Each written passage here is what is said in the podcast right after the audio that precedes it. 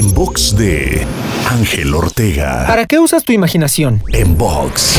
Hoy quiero invitarte a reflexionar acerca del uso que le das a una de las herramientas más poderosas que tienes, tu imaginación, la cual puede tener dos usos principalmente, generarte miedo o emoción. Si cuando emprendes algo imaginas el peor escenario posible o lo peor que podría suceder, tu imaginación servirá para generarte miedo. Por otro lado, si cuando emprendes algo imaginas cómo poder hacer que resulte positivamente, tu imaginación hará que sientas entusiasmo y certeza. Sabiendo esto, empieza hoy mismo a darle un mejor uso a esta gran herramienta que tienes por derecho divino. Para escuchar o ver más contenidos, te espero en angelteinspira.com.